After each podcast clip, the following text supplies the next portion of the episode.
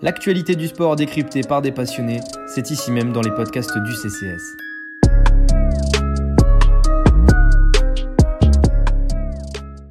Well, I'm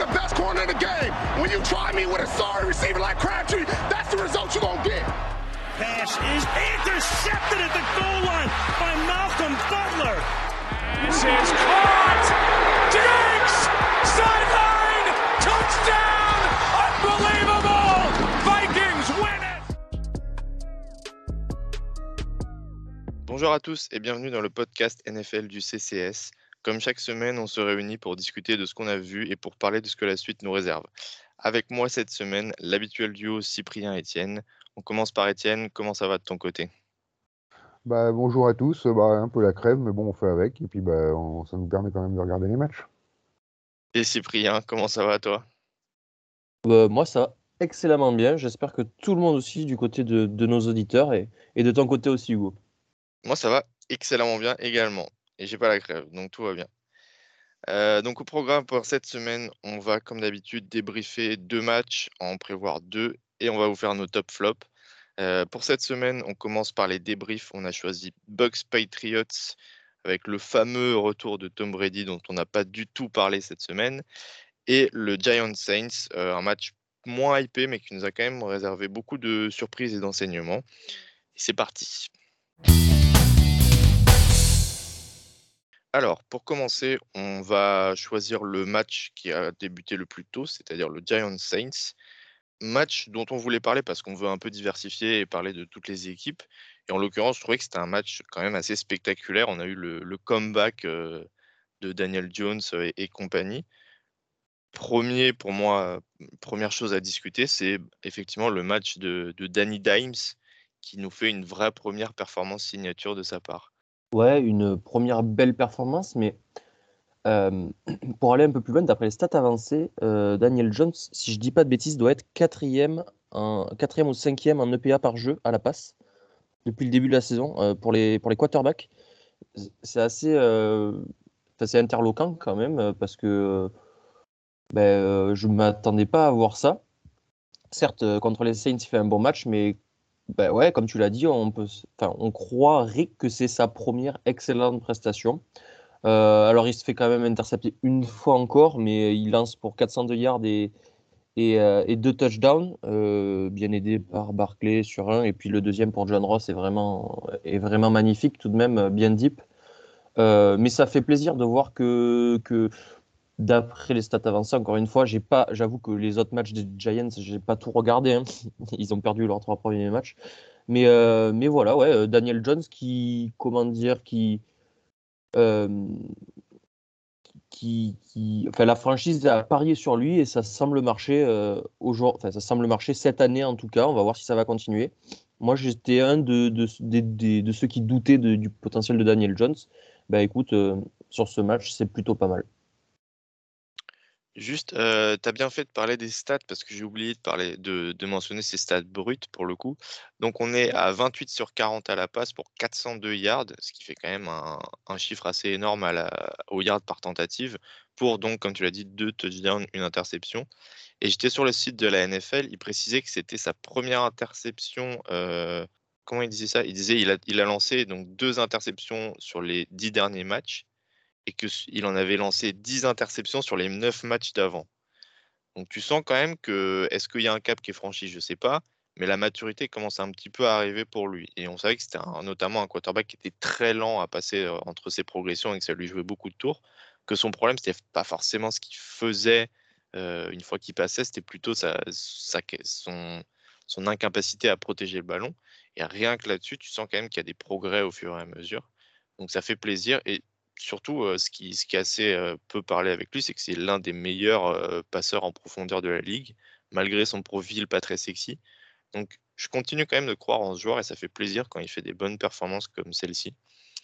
Étienne, je ne sais pas quel est ton avis sur Daniel Jones et sur la performance face à la défense de Saints?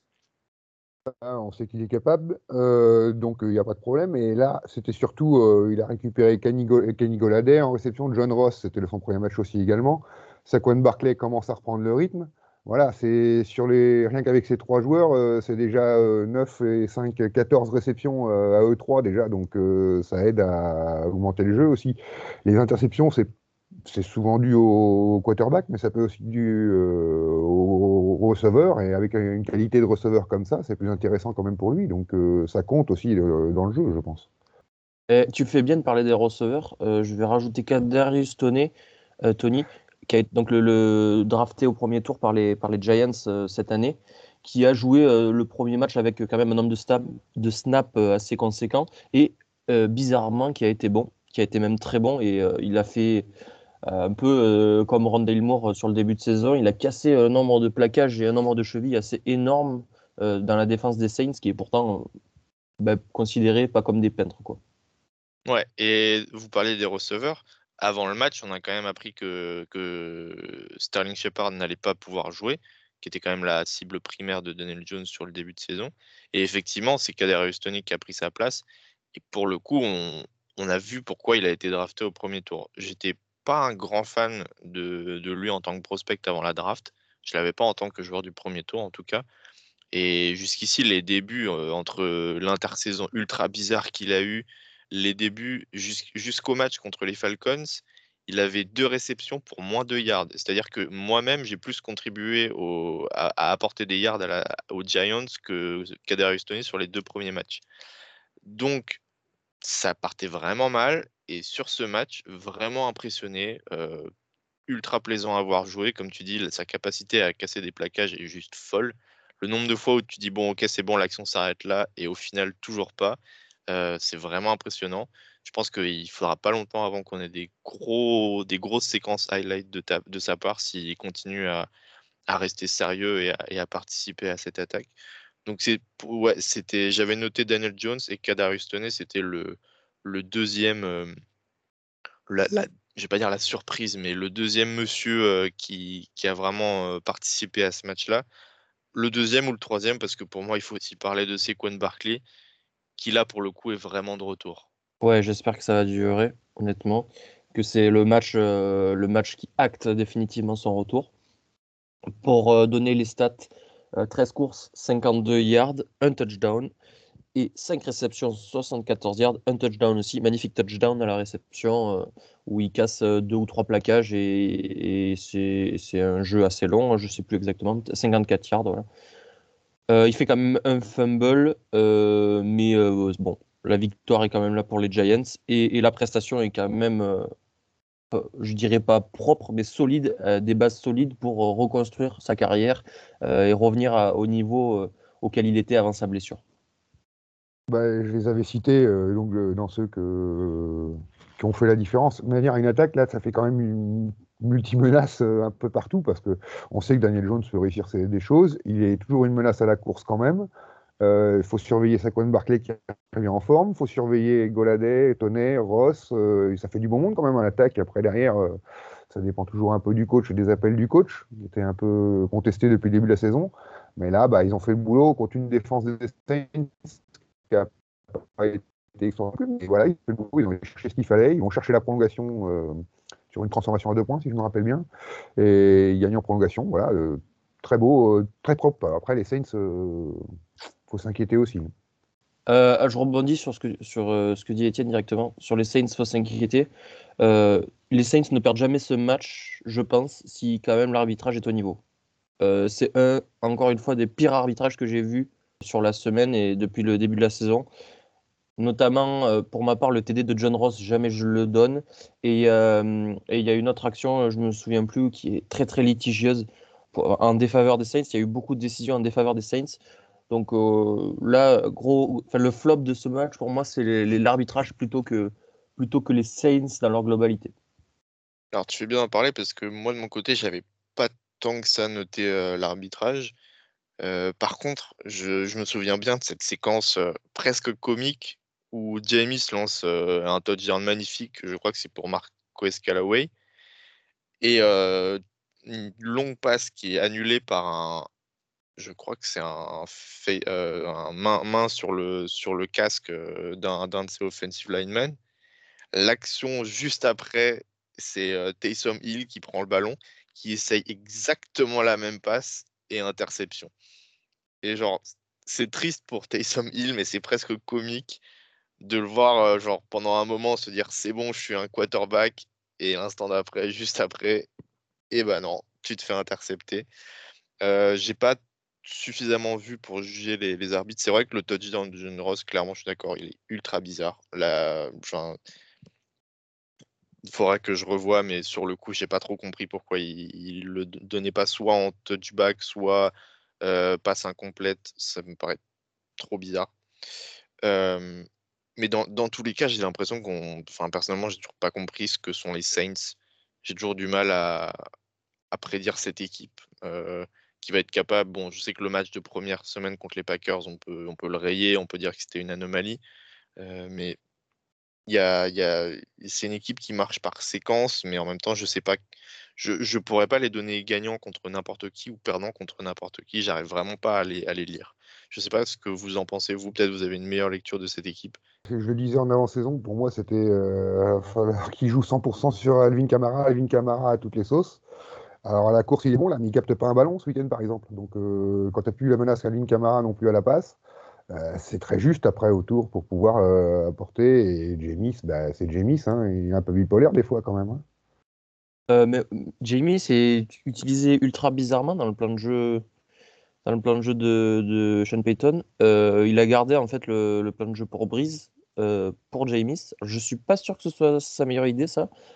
il a lancé James que pour 613 yards depuis le début de la saison. Donc c'est moitié moins que certains quarterbacks qui sont tout en haut. Par contre, il a lancé pour 8 touchdowns et il n'a jamais eu un aussi bon rating. Donc, euh, bipolaire, je ne sais pas, deux interceptions quand même, mais c'est anecdotique hein, pour Jamie, on l'a connu euh, bien plus en forme euh, dans cette statistique-là. mais ouais, du coup, c'est bizarre de le voir comme ça, un game manager à faire des passes courtes, à choisir ses cibles. Bon, là, du coup, Camara, ça marchait pas, comme tu l'as dit, Étienne et ça n'a pas pu développer autre chose. Et puis, au bout d'un moment, tu sais pas pourquoi, il va lancer une grosse pépite fond du terrain et, puis ça passe ou ça passe pas. Euh, ça, c'est James. Souvent, ça passe cette saison et ça fait des, touchdowns et, un bon rating. Et c'est un peu à l'image de la franchise, c'est un peu contre-intuitif, j'ai envie de dire, euh, l'utilisation de Winston. Et donc, euh, contre-intuitive aussi cette, cette franchise de, de New Orleans est.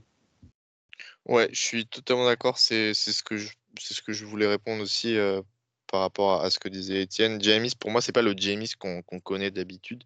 Tu regardes sa ligne de stats sur ce match, c'est 17 sur 23 à la passe pour 226 yards, un touchdown, zéro interception. Enfin, honnêtement, c'est une stat à la Alex Smith. C'est pas du tout le genre de stat que tu t'attendrais à avoir d'un James Winston qui d'habitude, comme tu, tu parlais, tu disais qu'il avait deux fois moins de yards à la passe que, que, les, que les leaders, Étienne. Normalement, James, en, en, yard à la passe, il est toujours dans les, dans les premiers. Euh, quoi qu'il arrive après, mais dans les yards à la passe, dans les stats, il en a toujours énormément. Et effectivement, c'est paraît bizarre de, faire ce plan de jeu un peu à la brise, comme tu disais, mais en même temps, comme disait Étienne, sans inclure Alvin Kamara, j'ai pas l'impression de voir beaucoup de screens ou beaucoup de passes pour Kamara, comme on en avait avant. Alors peut-être que c'est dans le plan de jeu, mais qu'ils n'arrivent pas à le mettre sur le terrain, je ne sais pas. Mais il y a, y a effectivement un truc qui clique pas chez les Saints pour l'instant. Il y a un peu ce, côté, euh, euh, ça fit pas, ça ça va pas ensemble et on essaie de, faire euh, se mélanger les, les, les talents, mais pour l'instant, j'ai pas l'impression que Sean Payton ait trouvé la recette. Après, le, fait qu'il n'y ait pas de, de, bons receveurs potables empêche peut-être aussi de, de, faire confiance à un jeu plus profond, plus agressif avec James. Je sais pas. Mais c'est sûr que peut-être le retour de Michael Thomas va changer un petit peu la donne pour eux, mais pour l'instant, ils, n'y y sont pas. Ils sont pas, ils sont pas, je pense, dans ce que Sean Payton voulait faire depuis le début de la saison. Je voulais juste dire un mot sur Taysom Hill. Tu as rappelé que c'était pas un quarterback, mais c'était un excellent running back. Et il met deux touchdowns au sol, dont un euh, sur une course où euh, je pense qu'il y a, il y a toute la terre qui pouvait essayer de le plaquer. Il serait quand même allé dans la but. Ouais, ah ouais. y a, j'ai écouté le podcast de, PFF et il disait mais ce mec c'est un cauchemar à, noter pour PFF parce qu'il a, il a des variances, ils sont, il a des notes de, blocking qui sont assez moyennes, il a des notes de passe qui sont catastrophiques et en même temps à la course il a des notes de Derrick Henry ou Marshawn Lynch et enfin tu sais même pas quoi en faire à la fin. Mais c'est vrai que ces deux touchdowns à la course sont complètement insane. Et en même temps, à côté de ça, bon, bah, je pense quand même pas que c'est. Je pense quand même que c'est pas un quarterback. On peut passer au match. juste pour euh, féliciter son, son match. Oui, bah, joli contributeur quand même. Allez, on peut passer au prochain match. C'est le Bucks Patriots du dimanche soir. Euh, donc une affiche où on avait beaucoup de storytelling euh, à propos du match de, du retour de Tom Brady à, dans, dans, sa maison. Au final, c'est vrai qu'au au vu du déroulé du match, Brady a été pas mal contrarié, a été assez gêné. Peut-être que c'était l'environnement, peut-être que c'était la pluie aussi qui a été très forte sur ce match-là. Peut-être que c'était la défense de Belichick qui était très bien en place. Les Bucks ont, gagné quand même, on vous rassure mais ça a été un match beaucoup plus disputé qu'on aurait pu le penser. Et donc, vos avis sur, sur cette opposition de Brady face à Belichick, surtout côté voilà, attaque-défense Je pense que les Patriots doivent gagner ce match en fait. J'en démords pas. Parce que la défense, si je dis pas de bêtises, sur sur les 7 premiers drives, arrête 5, fait, fait faire 3 three and out à. Enfin, pas three and out, mais stop, euh, stop les, les Buccaneers 5 fois. Et, et ils n'arrivent pas à capitaliser sur ça. Donc, euh, c'est vraiment. Enfin, c'est un match un peu bizarre parce que j'ai pas trouvé Mac Jones mauvais, mais le play calling autour de lui, je l'ai trouvé pas très bon et pas très inspiré. Euh, donc j'ai pas trouvé non plus cette attaque dans sa globalité mauvaise. La défense, comme je viens de le dire, a été très bonne à arrêter les, les Buccaneers, mais ils perdent quand même. Donc je comprends pas trop d'où vient le problème. Je pense du coaching staff, je pense de de de, de Belichick, de, de McDaniels et de, du, fils Belichick aussi. Et puis, euh, et puis euh, bon, certes, les, les Buccaneers, après, euh, ont fait une partition aussi euh, honnête en attaque, euh, notamment euh, par le jeu de course, notamment par Léonard Fournette qui a, qui a, fait, euh, qui a fait quand même une belle partition, 20 courses, 91 yards. mais Brady pas aussi étincelant que ça, hormis à la course aussi. Là, il y a un first down qui va chercher avec ses jambes à 44 ans. Je ne croyais pas qu'il en était capable encore. Et il allait le chercher, c'était important. mais voilà, je sais pas, c'est un match un peu bizarre à mon sens. J'ai préféré le match des Patriots, mais c'est les Buccaneers qui ont gagné. Ouais, euh, bah, moi aussi, je les ai bien vus, les Patriots. J'ai bien aimé Mike Jones, qui a bien géré sur plusieurs drives avec des. Il bat le record d'ailleurs de complétion de suite euh, pour un rookie. Donc, euh, je crois que c'est 18 ou 19. Il fait 18 ou 19 complétions de suite. Donc, ça a été très bien. Bon, il y a son interception qui est pas très jolie quand même, mais bon, il avait une grosse pression. Mais bah, euh, la, la, grosse défaillance des Patriots, c'est en attaque, c'est à la course. Voilà, James White n'est pas là. à la euh, course. Il finit, à, moins un, à moins un yard. Il finit à moins un yard sur le match. Moins un yard de gagner à la course. Donc, euh, au bout d'un moment, ça limite trop, quoi. Alors, effectivement, les Bucks, c'est la meilleure des défenses contre la course de la ligne, mais il faut au moins. je sais pas. Au total, j'ai euh, 8 tentatives seulement de course. Donc c'est pas non plus que fallait varier un peu quoi. Euh, je trouve qu'ils n'ont pas assez varié.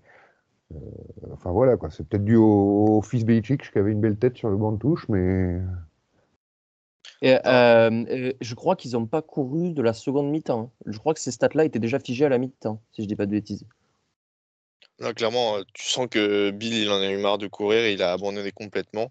En général, quand Bill il prend ce genre de décision, il revient pas dessus mais effectivement, c'est assez, euh, assez marquant de, de, de, se rendre compte à quel point ils ont complètement mis le ballon dans les mains de Mac Jones et ils ont dit c'est toi qui nous gagne le match ou, ou personne. On ne t'aidera pas. Euh, euh, à part tes receveurs, tu n'auras pas d'aide du, du, plan de jeu. Ce sera à toi de, de porter cette équipe. Et Moi, ça ne me gêne pas, ça. Je, je, te coupe, Hugo, mais ça ne me gêne pas de dire ça, parce que Mac Jones a été très efficient dans, le, dans, dans ce contexte-là. Euh, plus de 75% de passes complétées. Euh, ça me gêne pas, mais alors pourquoi, sur la dernière action, tu ne mets pas euh, sur quatrième tentative et, courte, tu fais taper ton, kicker qui rate de pas grand chose, de pas grand chose, qui met sur le poteau, certes. Mais alors, pourquoi tu mets pas le ballon dans les mains de Mac Jones et tu vas chercher cette conversion et tu vas chercher à avancer sur ce drive chose qu'il faisait très bien et qui, enfin, je trouve ça très en rythme, même si c'est du game managing, c'est pas deep, c'est pas machin, on s'en fout, ça avance. Et là, il n'y avait pas grand chose pour faire avancer l'équipe et il l'a pas fait, il a préféré taper, il a joué petit bras, il a perdu. Donc pour moi, cette défaite, elle va, euh, elle va plus sur les épaules de Belgique euh, et le coaching staff, comme j'ai dit. Euh, ah, mais je... ah, mais je suis complètement d'accord. Hein. D'ailleurs, c'était. Ouais, j'allais y venir un petit peu plus lentement, mais je voulais juste parler un peu de Mac Jones avant de parler effectivement de cette décision.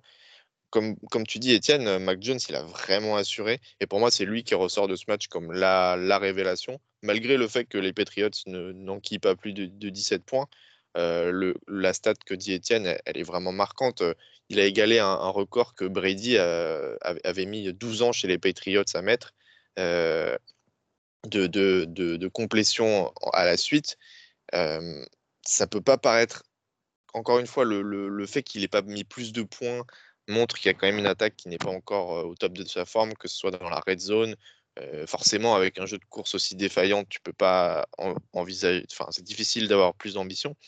Mais effectivement, ce que je retiens, c'est que Mac Jones, on le comparait beaucoup à Kirk Cousins, par exemple, avant sa draft, comme le quarterback intelligent, bien, bien formé, bien, bien éduqué, qui, enfin, qui, est NFL ready, quoi, mais avec tous les, tous les manques physiques. Je pense que plus je le vois en NFL, plus je pense que cette comparaison, elle n'était pas justifiée parce que je vois jamais Kirk Cousins porter une attaque à la passe, même si c'est une attaque de dink and dunk, enchaîner les complétions sans jeu de course et complètement faire le distributeur comme ça. Kirk Cousins a besoin que tout autour de lui se passe bien. Là, on a vu que pour Mac Jones, tout était loin de bien se passer. Et pourtant, il a, quand même pris cette, attaque sur les épaules. Est-ce que ça va être l'héritier de Tom Brady dans ce style-là? Bah, Je suis loin de le penser. Mais on est sur un style de quarterback qu'on peut pas trop, n'a pas vraiment vu depuis un bon moment en NFL. Donc, j'ai vraiment envie d'en revoir plus de sa part parce que je suis vraiment assez impressionné de sa performance. Surtout que la défense des Bucks était un peu décimée, mais ça reste une défense ultra agressive, pas la plus facile à jouer pour un rookie. Vas-y, Étienne, je te laisse la parole. Ah euh, moi, je confirme juste euh, tout ce que tu viens de dire. Je suis d'accord avec tout ça. Peut-être un deuxième quarterback avec Jacoby Meyers qui a fait sur deux trick plays, qui fait deux super passes. Euh, c'était pas mal, mais voilà. Et après, le problème, c'est qu'en réception, il joue court aussi, mais il a quoi comme receveur? Il a que des Titans, donc ça va pas non plus chercher la, la profondeur, la profondeur, la profondeur. Euh, donc il, joue court aussi parce que l'effectif est construit comme ça pour des jeux courts, parce qu'à Golor, euh, bon, il fait quand même 55 yards sur trois réceptions, mais c'est pas des c'est pas des foudres de guerre non plus le corps de receveur derrière en dehors, c'est ses Titan, John Smith, Hunter Henry, voilà ça, voilà, il a n'a presque que ça quoi. Ouais, tu as raison de le mentionner aussi. C'est un, à part Agolor qui, qui est le seul à pouvoir endosser ce rôle de menace profonde, c'est pas un corps de receveur qui est fait pour attaquer toutes les portions du terrain. c'est surtout, effectivement, comme tu le dis, les deux tight ends et des receveurs comme Kendrick Bourne, qui sont plus des receveurs de possession. Donc, effectivement, est-ce que c'est par choix ou est-ce que les Patriots se retrouvent un peu comme ça sans, trop s'en être rendu compte? Effectivement, leur corps de receveur invite, plus à, ce jeu un peu en dink and dunk, très old school chez les Patriots. Euh, je ne sais pas ce que Cyprien t'en a pu penser. Euh, pas grand chose de plus que ce que vous avez dit sur, euh, sur, le, sur le corps de receveur, notamment Agolor menace profonde et le reste Smith, Harry, Henry, Harry, Bourne et même Myers. c'est plus dans, dans, le. Comme tu l'as dit, Hugo, en dink and dunk, etc. Non, non, pas grand chose à, à rajouter sinon. Il y a eu un bel affrontement de lignes entre ligne offensive et ligne défensive, euh, euh, ligne offensive des Patriots et ligne défensive euh, des Buccaneers. C'était très sympa à voir. Est-ce que ça a tourné plus à l'avantage de l'un ou de l'autre? Je ne sais pas parce que Mac Jones a quand même fait un bon match et les Buccaneers sont gagnés. Donc chacun à sa façon a, tourné ça à son avantage. Mais c'était très sympa à voir. Et, du coup, on peut, on peut effectivement revenir sur cette décision de, de Belichick qui du coup décide le match, on peut le dire, de, kicker à 56 yards sous la pluie. J'ai pas trop vu s'il y avait beaucoup de vent, mais je pense que clairement les conditions étaient assez horribles pour kicker. Plutôt que de tenter une quatrième et trois avec Mac Jones, effectivement, Mac Jones peut pas tout faire, mais ce genre de tentative où tu veux juste gagner 3 yards et enchaîner, sachant qu'il te restait encore du temps sur l'horloge, pour moi, c'était c'était le genre de situation où tu, peux, faire confiance à ton rookie qui, qui, fait un gros match. Tu peux vraiment lui donner une chance d'aller chercher une victoire ultra symbolique, ultra signature, et vraiment l'installer comme un, pas une star, mais un, l'installer dans le cœur des fans des Patriots, entre guillemets. Je, trouve cette décision bizarre, surtout que vraiment, quand tu regardes les analytics, il y avait une, une, différence énorme entre, entre le, fait, le fait de kicker et le fait de, de, tenter le, bah, de gagner 3 yards. Quoi. Enfin, je, 3 yards à la passe, Mac Jones, pour moi, il les a 90% du temps. c'est voilà, c'est un peu les tendances old school de Belichick qui reviennent le, lui, lui faire mal, à mon avis. Ouais, je me suis déjà exprimé sur la question. Je n'ai pas compris non plus. Enfin, coup de pied, il touche en même temps, il touche le poteau. Euh, il est tout près d'y passer. S'il passe, on ne dit pas la même chose non plus. Hein. Donc, euh, ah, si, si, moi, Étienne, je dis la même chose. Hein. Euh, enfin, on peut, on peut remettre en, cause la décision et la finalité. Hein. Enfin, moi, la décision, je la comprends pas. Et même si c'était passé, je ne l'aurais pas compris, la décision. je suis un peu pareil. Je, pense que le, le, fait de, de, vouloir tenter un, un, 56 yards sous la pluie, surtout avec le. Enfin, vraiment, j'insiste, le, les conditions météo étaient vraiment ultra défavorables. c'est comme les Ravens qui tentent le, 66 yards de Justin Tucker, sauf que là, les Patriots avaient encore le temps d'aller chercher un peu plus. Donc les Ravens l'ont fait parce qu'ils étaient vraiment dans une situation désespérée, les Patriots ne l'étaient pas. Et Nick Folk, Nick Folk je ne le connais pas comme le, kicker avec la plus grosse jambe capable d'aller chercher ce genre de kick surtout que de ce que j'avais compris sur, sur cette saison, les Patriots ne le, ne le testent pas du tout sur les, sur les kicks euh, en profondeur. Je sais plus qui, je crois que c'est Benjamin Solac qui en parlait. Donc, euh, choix bizarre pour moi. Vraiment, euh, comme disait Cyprien, ça aurait pu marcher et peut-être qu'on aurait beaucoup moins parlé de cette décision. Mais pour moi, la décision est bizarre, quoi qu'on en dise.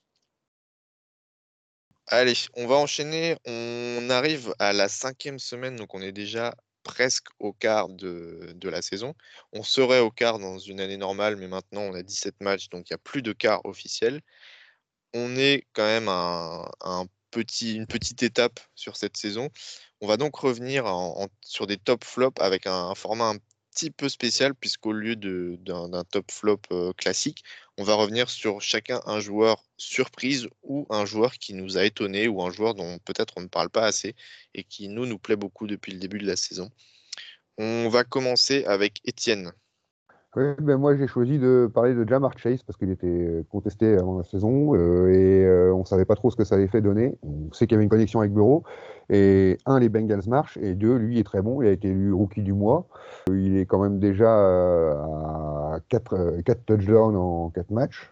Euh, donc, euh, bon, c'est une menace profonde, c'est vraiment son rôle de menace profonde, mais Bureau le trouve très bien parce qu'il a en moyenne, c'est une moyenne de 20, 20 yards à peu près par réception depuis le début de la saison, mais euh, il fait toujours ses 5-6 réceptions avec la menace profonde, il apporte des choses aux Bengals qui leur manquaient et qui fait, bon, ils n'ont pas de marge, hein, ils gagnent de justesse à chaque fois, mais ils sont à 3-1 quand même, donc non, non, je pense. Bon, même si c'est un drafté très haut au premier tour, un receveur drafté très haut au premier tour, pour Bureau en plus parce qu'il joue avec. Euh, il fallait qu'il confirme derrière, il le fait. Donc euh, moi, pour moi, c'est une très bonne surprise. Je ne m'attendais pas à le voir aussi haut quand même tout de suite. Ça permet aussi de féliciter les, Bengals parce qu'ils euh, sont à 3-1 quand même depuis le début et on ne les voyait pas non plus aussi si haut. C'est vrai que tu parles du 3-1, ils ont eu une défaite contre les Bears sur lesquelles je les ai un peu je les ai un peu beaucoup critiqués. Alors c'est surtout Zach Taylor que je critique parce que je continue de penser que c'est pas un, coach. Euh, c'est pas un bon coach. Voilà, je vais le dire comme ça. Maintenant, clairement, il y a des points très positifs sur ces, sur ces Bengals de début de saison. Déjà, la défense, elle est très honnête. Elle fait clairement son boulot. Et en attaque, Joe Burrow, il est vraiment en train de franchir ce pas en, deuxième année. Il est en train de très bien, de très bien s'adapter. Un joueur dont je voulais parler aussi chez les Bengals, c'était Jonah Williams, que j'ai failli mettre euh, comme joueur surprise, ou en tout cas comme joueur dont on ne parle pas assez, parce qu'il fait vraiment un excellent début de saison.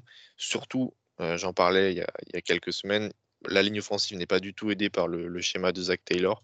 Donc s'en sortir aussi bien que ce qu'il fait, ça mérite vraiment une mention. Et effectivement, Jamar Chase, clairement, euh, Cyprien, tu nous en parleras, mais on ne s'attendait pas à ce que euh, la déferlante prenne tout de suite. Euh, c'était un profil assez bizarre, Jamar Chase, de, joueur très physique, mais qui en même temps n'est pas très grand, pas très, pas, très menaçant physiquement, finalement. Franchement, quand, même content de le voir jouer à ce niveau-là. Il, est quand même vachement agréable à voir jouer, je trouve. Il a effectivement toutes les semaines cette passe en profondeur, cette go, cette, ce, tracé en go tout simple qui marche où, il arrive à, faire rentrer la formule et, Joe Burrow le trouve dès que ça marche. Donc toujours le, touchdown de 40-50 yards chaque semaine. Et, bah, c'est très bien pour lui. Hein. Il fait une saison un peu presque à la Randy Moss où c'est la menace profonde juste parce qu'il est dominant sur ce tracé. Donc très bien pour lui et bah, très bien pour les Bengals. Oui, moi j'étais sceptique en l'analysant pré-draft, mais le, son lieu de comment dire son, lieu où il est tombé à la draft, donc les Bengals, je pense que c'est la meilleure chose qui pouvait lui arriver parce que justement il y a Joe Burrow, parce qu'ils jouaient ensemble à la, à la fac, parce qu'ils ont gagné ensemble à la fac. Et du coup, tu n'as pas besoin de créer une potentielle alchimie entre un, quarterback et un receveur qui ne se connaissent pas, puisqu'ils se connaissent déjà. Et donc ça, c'était très bien pour le joueur et pour la franchise. Donc déjà, je dis, je dis bravo à la franchise d'avoir même... Euh, moi, j'étais de la team euh, drafter un tackle avec euh, Penny Sewell. ça aurait été plus intelligent. Comme tu l'as dit, Jonah Williams, un left tackle, a haussé son niveau de jeu. Donc ça passe, même si la ligne est encore assez faible du côté des Bengals. Mais surtout, bravo, euh, bravo aux Bengals d'avoir euh, porté, euh, porté leur choix bien haut et fort de prendre Jamar Chase, alors que le groupe quand même de receveurs est déjà plutôt, plutôt bon du côté des Bengals, avec Tyler Boyd qui est très bon aussi, T. Higgins qui est très bon aussi. Et, Uzoma, bon là qui, qui, d'habitude n'est pas si bon, mais qui fait un excellent match le, dernier match, mais ça peut rester une menace. Mais voilà, bravo d'avoir porté ce choix, d'avoir pris Jamar Chase.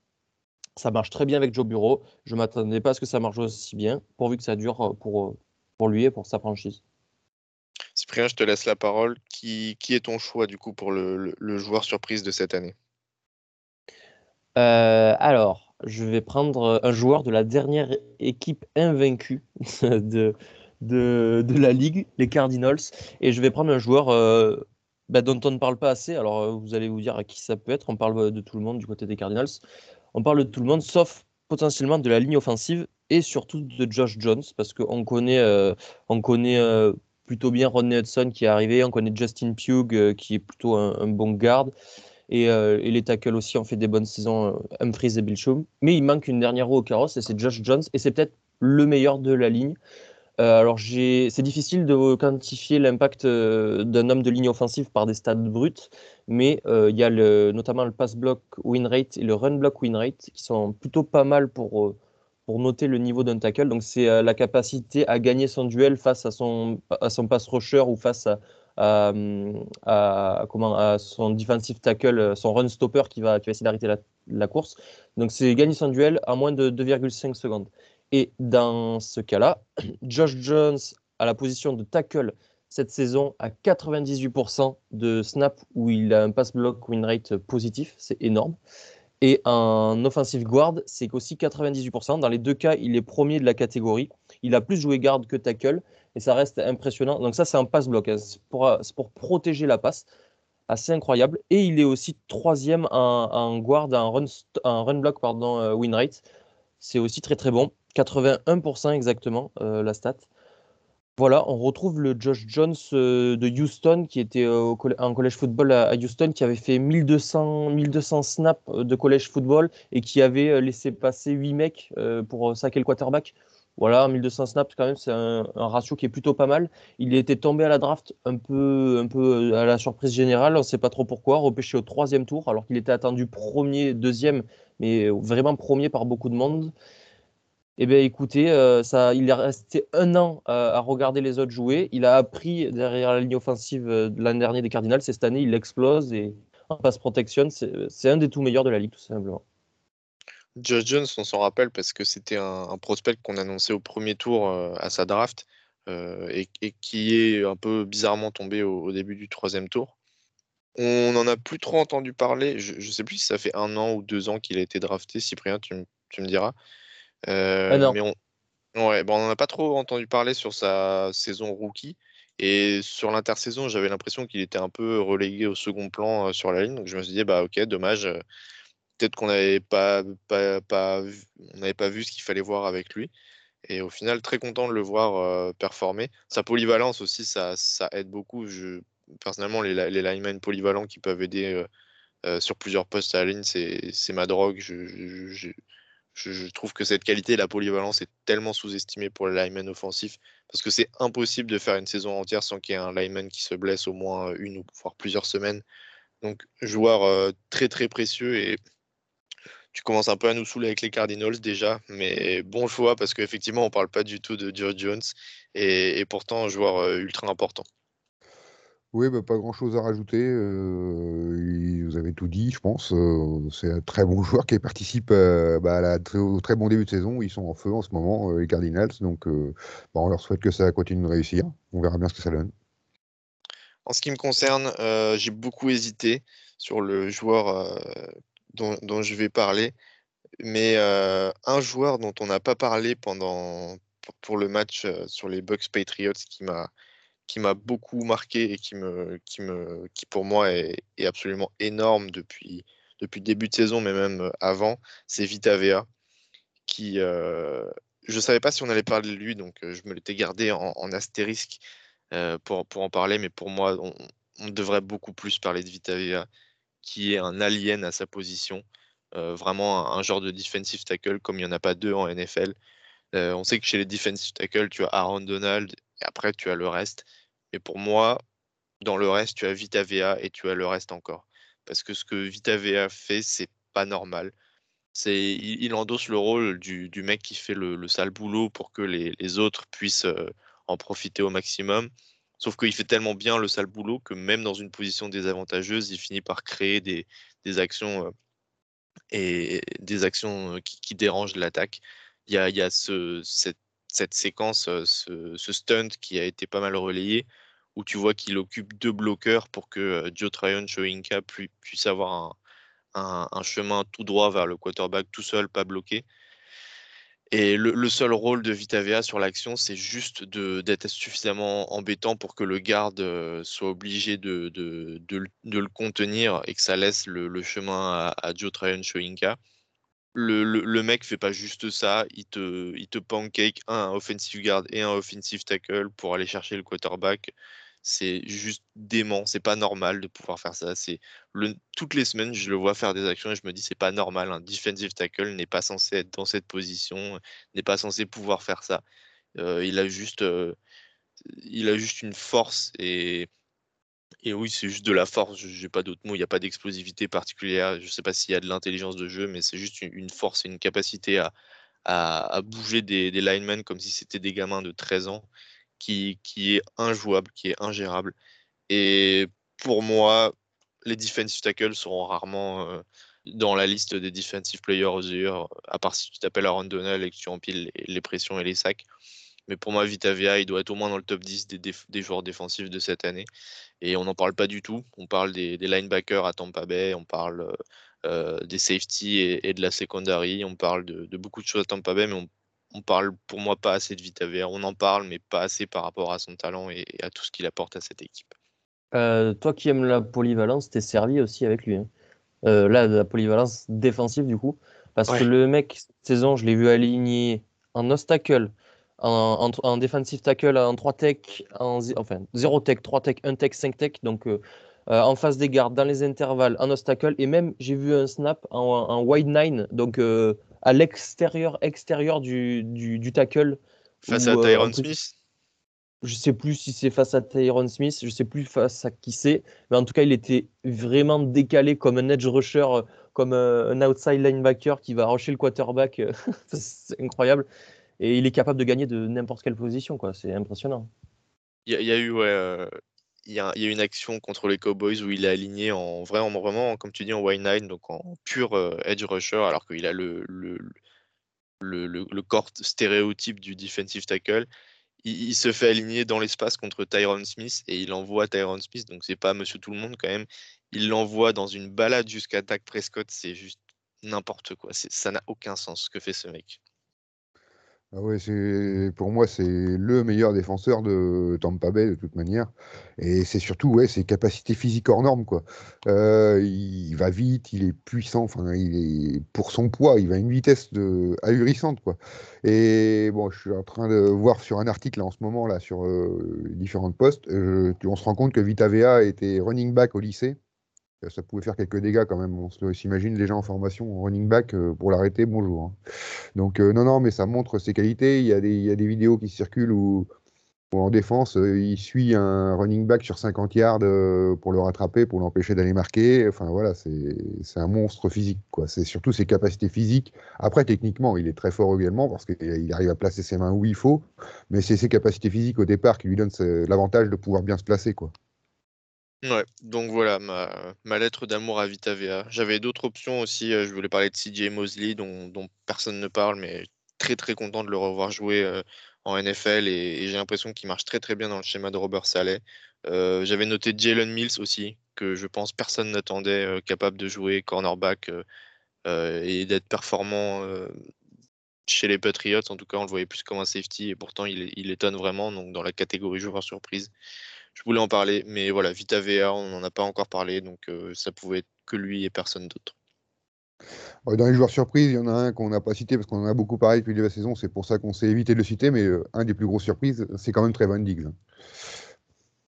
Ouais, qui, je crois qu'il tourne à une interception par match là. Il a 5. Euh, il en a 5, il en a plus de, de une par match. Ouais, donc bah ouais, vraiment début de saison énorme, euh, qui aide énormément cette défense. Et ça, pour le coup, on s'y attendait pas, effectivement. Il va devoir les aider un peu plus parce que euh, cette nuit, les, les Cowboys ont relâché Jalen Smith. Alors euh, voilà, les Cowboys euh, qui se disent Ok, notre défense qui marche pas trop mal, on va relâcher un joueur. Je, je comprends pas trop non plus. Bon, bref. Est-ce que Jalen Smith jouait beaucoup? Parce que j'ai vu que ils avaient mis, comment il s'appelle euh, Keanu Neal en, en linebacker avec Leighton Van Der Esch. Donc je me demande s'il si, s'il jouait tant que ça, en fait, Jalen Smith. C'est vrai qu'il jouait, il a 40% de snap sur le dernier match. Quand même. Relâcher un joueur qui a 40% de snap, c'est quand même assez bizarre. Ouais, Van Der est à, est à 57%. Donc c'est vraiment, c'est que vraiment sur les, sa- sur les 40% de snap, il a fait de la merde. Euh, ouais, je, je sais pas trop. Après, c'était un- quand même un bon joueur. Euh, Lui, ça peut être la surprise inverse, quoi, tu vois. Enfin, la surprise. L'an dernier, il est vraiment pas bon, mais il y a deux ans, il est vraiment très bon aussi. hein. Bon, bref, c'était l'aparté, mais Non, mais ça va être intéressant de voir qui le, qui le récupère et s'il peut Ouais. remettre sa, sa carrière un peu à l'endroit, parce que ça reste un joueur ultra talentueux, euh, qui était un top prospect à Notre-Dame, qui se blesse, euh, on ne sait pas s'il pourra rejouer, qui rejoue, qui va au Pro Bowl, et qui ensuite, euh, inexplicablement, baisse considérablement de performance. Donc ça va être intéressant de voir la suite de sa carrière. Ouais. On peut, on peut enchaîner cette fois-ci avec les previews sur deux grosses rencontres de, de ce week-end. On va avoir les Bills contre les Chiefs et les Browns contre les Chargers. Donc euh, quatre grosses équipes, euh, quatre grosses équipes de l'AFC. Donc deux matchs qu'on a très très hâte de voir. On commence donc, on va commencer par le Browns Chargers. Tiens, Euh, je sais pas trop quoi penser de cet affrontement. On, on- on voit les Browns qui sont assez décevants, notamment en attaque. Donc on a vu effectivement le match contre Minnesota qui était assez, enfin on l'a vu, mais c'était assez irregardable honnêtement. Et je me suis refait la, liste des, des, séries, les résultats. C'est, tu as, genre, je pense, euh, un moment où tu as euh, 9 punts euh, enchaînés euh, sur- en deuxième mi-temps. C'est, c'est un match vraiment horrible. Ils vont se retrouver les Chargers qui sortent d'une bonne prestation défensive contre l'attaque des Raiders qui jusqu'ici était vraiment en forme. Par contre, pour moi, le- les Chargers, et je le, voyais l'autre jour, ça reste la pire défense de la ligue contre la course. Et la course, c'est justement ce que les Browns veulent faire le plus. Donc, comment les, Chargers vont pouvoir se, se présenter face à cette attaque qui joue vraiment sur le terrain euh, qu'ils n'aiment pas jouer Euh, On verra l'autre l'autre côté du ballon plus tard, mais pour l'instant, je ne sais pas ce que cet affrontement entre l'attaque des Browns et la défense des Chargers vous inspire. Ah oui, bah, c'est oui, c'est une, une des plus grosses affiches de ce week-end. Donc non, non, ça va être très intéressant là.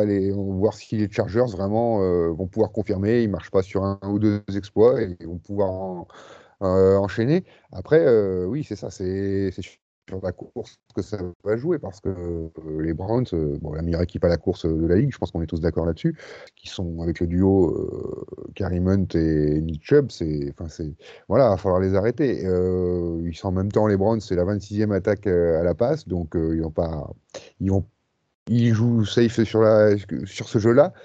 C'est un jeu que les Chargers n'ont pas encore joué cette saison, euh, un type de jeu qu'ils n'ont pas encore joué, avec une grosse grosse défense en face quand même, parce que les, faut pas oublier que les Browns, ce n'est pas que la course, c'est aussi une grosse défense. Donc, euh, ouais, je vois bien les Browns pouvoir aller le faire là-bas. Euh, ils ne se sont pas joués depuis 2018, donc euh, on ne sait pas trop. Et là, ça a tellement changé au niveau des Chargers, même au niveau des Browns. donc, faut attendre de voir ce que ça va donner, mais ça, peut, ça va être bien sympa quoi, en deuxième partie de soirée, la dimanche soir. Ça va pas quand même.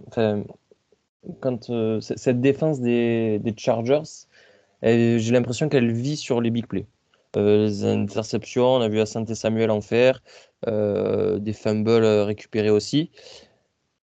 Est-ce que ça va suffire contre, contre les Browns? Je sais pas. Si tu as le Baker Mayfield euh, qui a joué contre les, contre les Vikings le week-end dernier sur la pelouse ce week-end, ça peut suffire effectivement parce qu'on a vu un Baker Mayfield quand même vraiment approximatif avec des lancers alors, dans des zones plutôt, même dans des zones ouvertes.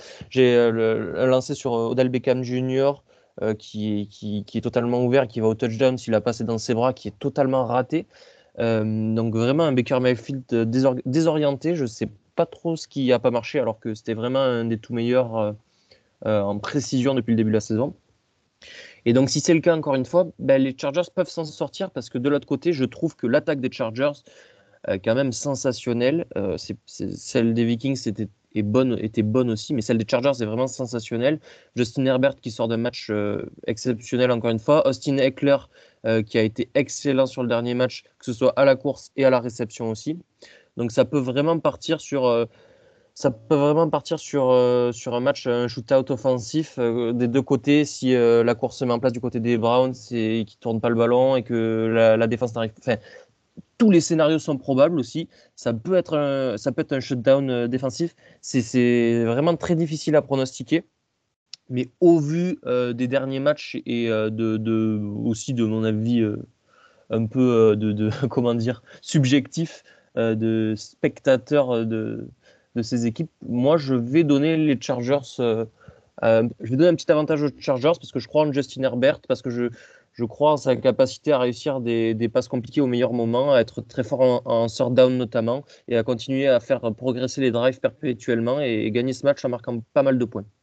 L'opposition euh, attaque des Chargers, défense des Browns, c'est encore plus dur à prédire que l'autre côté du ballon. Pour moi, j'ai du mal à savoir si cette défense des Browns, elle est, elle est, elle est réellement dominante ou est-ce que c'était l'opposition qui était trop faible sur ces derniers matchs. Euh, Malice Garrett, en tout cas, ça, on sait que c'est pour de vrai. Il n'y a, pas- de doute là-dessus. Euh, Jadavion Clowney, pour Clowney, je ne pas trop écorcher son, nom- quand même. Euh, Clowney, pour moi, j'ai toujours l'impression que c'est un joueur qui est sur courant alternatif, qui peut être dominant sur certains matchs et invisible sur d'autres. Euh, la, la secondary, j'ai toujours du mal à, la voir comme une très bonne euh, unité. Ça commence à prendre forme, mais je pense quand même, comme toi, que Justin Herbert peut faire vraiment mal à cette défense. En tout cas, c'est deux, équipes qui sont qui, pour le coup, privilégient la défense contre la passe par rapport à la défense contre la course. Et à ce jeu-là, ça avantage plutôt les Browns qui en attaque comptent plus sur le sol que sur l'air, contrairement aux Chargers qui n'ont pas une vraie euh, attaque euh, au sol qui, fait peur. Donc, euh, en tout cas, deux, équipes qui sont assez euh, novatrices et assez, euh, euh, entre guillemets, 2.0 dans, dans leur philosophie, qui comptent sur les stats, qui comptent sur des, des méthodes euh, as- assez, assez nouvelles, qui privilégient, comme je l'ai dit, la couverture par rapport au pass rush notamment. Donc, un match euh, vraiment intéressant entre deux équipes qui se ressemblent. Et puis, euh, et puis très hâte de, de voir le résultat. Je pense que ça, ça nous en dira beaucoup sur la suite de la saison. Il y, a un, ouais, il y a un super duel de coach, euh, Stefanski. Et tu parlais de stats, d'approche, euh, d'approche nouvelle, tout ça. C'est lié aux deux coachs, super duel de coach. euh, Stefanski euh, offensivement du côté de Cleveland et Staley euh, défensivement du côté euh, des Chargers, qui sont deux très bons coachs euh, à leur façon dans cette ligue. Donc ça va être un super affrontement à ce niveau-là. On passe ensuite euh, au deuxième match, le Bills Chiefs, qui je crois c'est le Sunday Night Football. Chaque semaine, je- j'essaie de dire Oui, ça et chaque semaine je me trompe, mais je crois que cette fois c'est vraiment le Sunday Night Football. C'est ça. Ok, très bien. Pour le coup, un match euh, qui va être très très attendu, euh, un remake du, de la finale de l'AFC de l'année dernière. Donc les deux équipes qui, pour le coup, patinent un petit peu, je trouve, sur le début de saison, mais qui restent euh, les peut-être les deux équipes les plus spectaculaires de la ligue. Euh, duel de grosse attaque, de défense euh, moyenne pour les Bills et très mauvaise pour les, pour les Chiefs. Donc est-ce que c'est la, est-ce que c'est la, Lamar Jackson a enfin réussi à battre euh, Patrick Mahomes? Est-ce que c'est cette année que, que Josh Allen le fera? Ouais, je te trouve vachement dur avec les Bills. Euh, tu dis qu'ils sont moyens. Enfin, à part le premier match, c'est un peu comme les Packers, qu'ils ont loupé le premier match, mais derrière, ils enchaînent quand même dur, dur, quoi. Ils mettent 30-40 points à chaque fois, ils en prennent très, très peu. C'est la meilleure défense de la ligue si, euh, en stade cumulé. Effectivement, il y a aussi les adversités qu'ils ont eues, mais euh, t'es dur avec les Bills. Moi, ils tournent vraiment à un rythme. euh, S'il y a un match qu'ils peuvent gagner contre les Chiefs, prendre leur revanche, euh, lutter contre le chat noir, euh, c'est bien maintenant là, parce que la défense euh, des Chiefs, est à la rue, avant-dernière de la ligue au cumul de stats. Euh, voilà, donc euh, s'ils ont une occasion, c'est là. Après, là, les Chiefs, c'est l'occasion de taper du poing sur la table aussi. Donc, euh, mais ça va être très sympa. Mais ouais, je te trouve dur avec les Bills, moi. Ouais, alors pour, pour effectivement, je suis peut-être un peu dur. Ce que je voulais dire, c'est que Josh Allen a un peu régressé par rapport à l'année précédente. Les Bills, effectivement, ça reste une attaque qui roule. La défense, pour moi, hmm, c'est quand même l'opposition. Les Texans de Davis Mills, euh, ça aide forcément les stats. Les, points aussi, je veux dire, au final, on se rend compte que la défense, euh, la défense des Texans, euh, ça, on savait qu'elle était nulle. La défense de Washington, on pensait qu'elle était forte et c'est, elle est dans les 5 plus faibles de la ligue. Sur les stats générales, c'est, elle est, elle est en sandwich entre les Jaguars et, et les Chiefs. Quoi. Donc on est vraiment sur de la grosse nullité de la part de la défense de Washington. Donc j'ai plus tendance à penser que l'opposition était un peu flatteuse pour les, et les stats sont un peu flatteuses pour les Bills et qu'il y a eu une petite régression par rapport à l'année précédente. Alors au fur et à mesure de la saison, ce sera sûrement corrigé, mais je pense que pour l'instant, ils ne sont pas encore à fond. Voilà ce que je voulais dire. Euh, je suis entièrement d'accord avec toi, Hugo. Euh, alors, moi, j'aime bien ce, qu'a- ce que propose Josh Allen depuis euh, les trois dernières semaines, néanmoins. Euh, même si contre euh, Pittsburgh, c'était vraiment pas fou, et contre Miami, c'était euh, un trompe-l'œil aussi, sa prestation. Il y a quand même du mieux sur les trois dernières semaines de sa part. Il retrouve un peu de rythme, il retrouve de, la précision notamment. Et ses stats sont, honorables. Bon, bien aidé quand même par, par, son receiving corps. Je pense à Stephen Dix qui est, qui est très bon. Je pense à Cole Beasley aussi.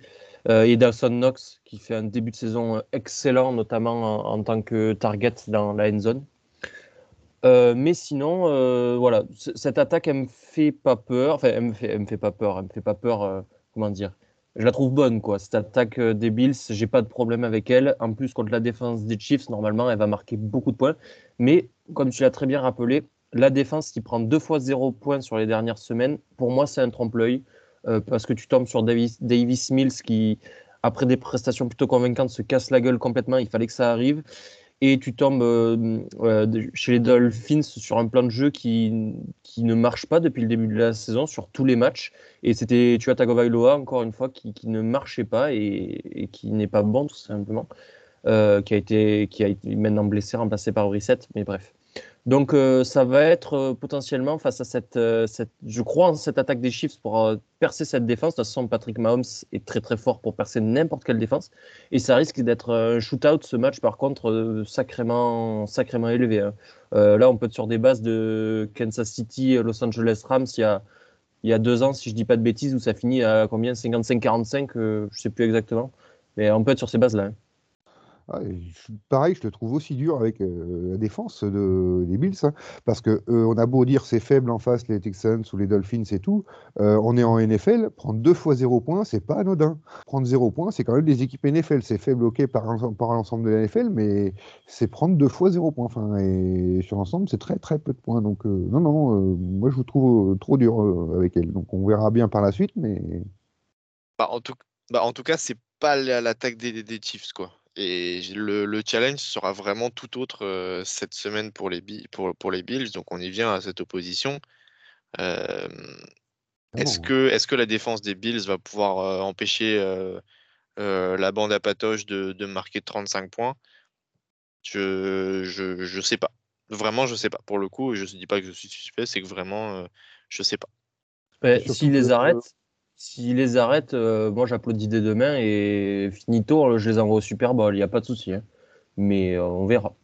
Surtout que moi, j'avais, euh, dans les anciens podcasts, euh, critiqué assez que les claviers de d'hier, et là, ça fait deux bons matchs qu'il fait et qui leur apporte quand même beaucoup mieux. Il a, il a réussi à, à remonter un petit peu son niveau quand même. Donc, euh, c'est plus intéressant les Chiefs à ce niveau-là.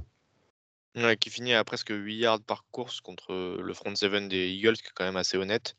Donc, euh, très bon match de sa part. Et effectivement, ça fait trois semaines qu'il commence vraiment. Si on enlève les deux fumbles qui sont très coûteux, ça fait trois semaines qu'il commence vraiment à, à élever son niveau de jeu et à bénéficier de sa ligne offensive qui, qui, qui lui crée des grosses brèches quand même. On a beaucoup parlé de cette ligne offensive pour protéger Patrick Mahomes. Mais euh, Creed Humphrey, Trey Smith au milieu, ça ouvre des grosses brèches. Orlando Brown, on n'en parle pas. Orlando Brown qui est un peu moins à l'aise en protection de passe d'ailleurs, ce qui explique peut-être aussi pourquoi les, les, Chiefs par contre pardon, choisissent un petit peu plus de courir pour équilibrer un peu et, faciliter le travail de, certains linemen offensifs.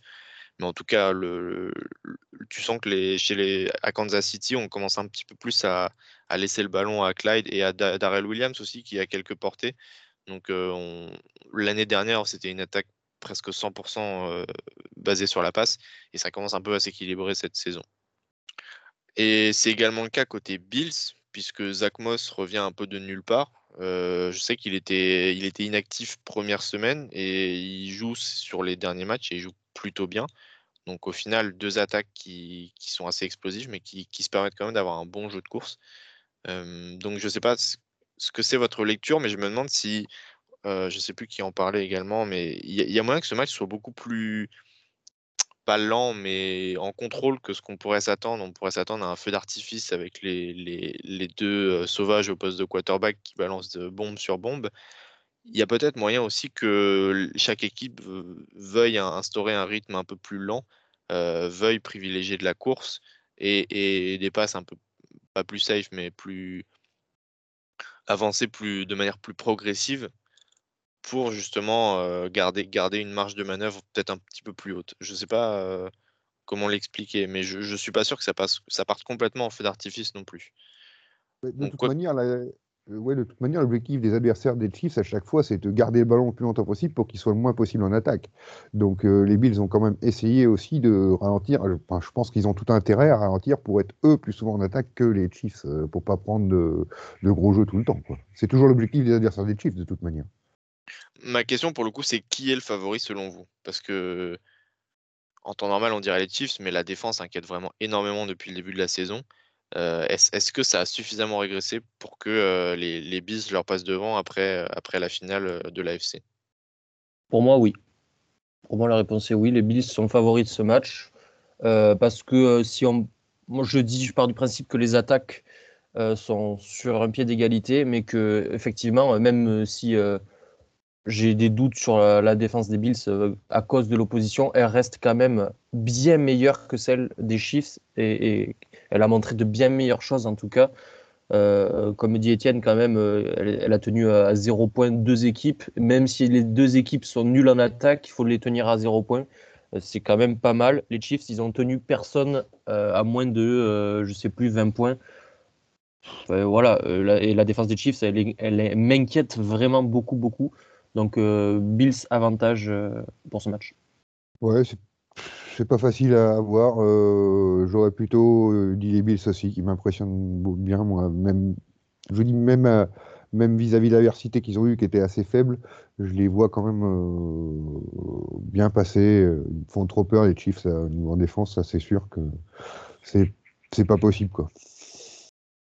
En tout cas, c'est sûr que niveau défense, les Bills ont un avantage. Les Bills sont clairement plus équilibrés.